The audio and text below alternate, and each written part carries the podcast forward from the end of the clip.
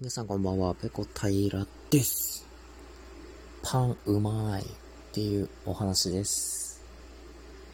すいません。またですね、今、部屋の中で電気ポットがシュンシュン言ってて聞きづらいかと思います。でも仕方ないので勘弁してください。今日はパンがうまいっていうお話なんですけど、パンって食べたことあります？皆さん。まあ僕は食べたことあるんですけど、日本のパンって何食べても美味しくないですか？僕、これまで、パンよりご飯派だったんですけど、まあ、メキシコでちょっと生活をしていた時期があり、まあ、その時はパン派になったんですよ。ご飯が、えっ、ー、と、日本のお米が手に入らないので、まあ必然的にパンだとか、あと、メキシコの主食のトルティーヤっていう小麦粉の粉で、えー、作った、んまあパンみたいなものがあるんですけど、薄いパンみたいなものがあるんですけど、まあ、メキシコのパンって、日本みたいに、こう、ふんわりもちっとっていう感じじゃないんですよ。こう、ボソボソ、ゴワゴワみたいなもので、まあ、なんかこう、あんまりこう、水分がないような感じなんですよね。まあもちろん、あの、いい材料を作、使って作っている、あの、高級なパンとか買えばまた違うのかもしれないんですけど、あの少なくともスーパーとかで売ってるようなパン、例えば食パンとかを買ってきても、やっぱり日本のとは違うんですよね。あとメキシコの安い食パンは臭いです。なんか酸っぱい匂いがして、多分あれ保存料なんだと思うんですけど、まあ、とにかく匂いがきつかったなっていうのを覚えてます。で、日本のパンってこう、ふんわりもちもちって、えー、言いますけど、あれ何なんですかね？日本人って結構食感に敏感な気がするんですよ。なんかこう、食感？あの、食べた感覚と書いて食感ですよね。あれを表現する言葉がめちゃくちゃ多くないですか？ふんわり、もちもち、カリッと、えー、つるつるとか、さっくりとか、なんかめちゃめちゃ、こう、表現する言葉が多くて、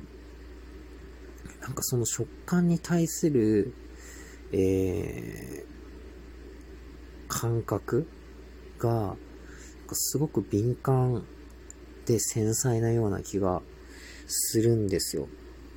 なんか麺料理とかでも、こう日本人ってこう、硬さにこだわりのある人多くないですか？ラーメン屋行っても、あの、ちょっと硬めとか、博多ラーメンとかそうじゃないですか。麺の硬さをすごく細かく指定できたりとかしますよね。なんかメキシコの麺料理って大抵こうなんか茹ですぎで出てくるんですよね。店で、あの、スパゲティとか頼んでも、なんかぐでんぐでんに、あの、茹ですぎなやつが出てきたりとかっていうのが、結構あって、その辺の食感んに対する、こう、センサーが敏感なような気がしますね、日本人は。まあ、日本人はって一括りにしたら、あれか、日本人だとその割合が高いように思いますと、えー、言い直します。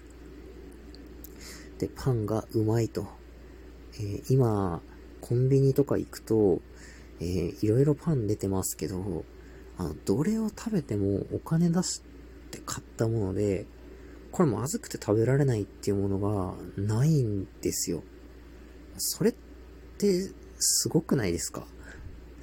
メキシコのコンビニとかだと、まあ、パン、パンっていうかこう、お菓子みたいな、なんかで、バカでかいマドレーヌみたいなやつだったり、チョコケーキみたいなのが何個か入ってたりするのがちょっとあるだけで、日本のコンビニみたいにあんなにパンのコーナーが、えー、広い面積占めてないんですよね。で、日本のコンビニのパンってこう、すぐ新商品が出るじゃないですか。ポンポコポンポコ。で、季節限定で、えー、なんだろう、えー、あの、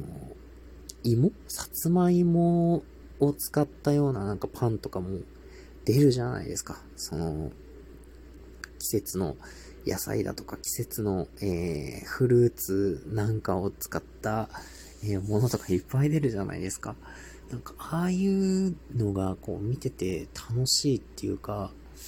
あの、つい手を伸ばして食べたくなってしまうんですよね。結構僕保守的なんですけど、食べ物に関しては。なんか新しいの出たら、うん、ちょっと行ってみようかなって、パンに関してはなっちゃいますね。うん。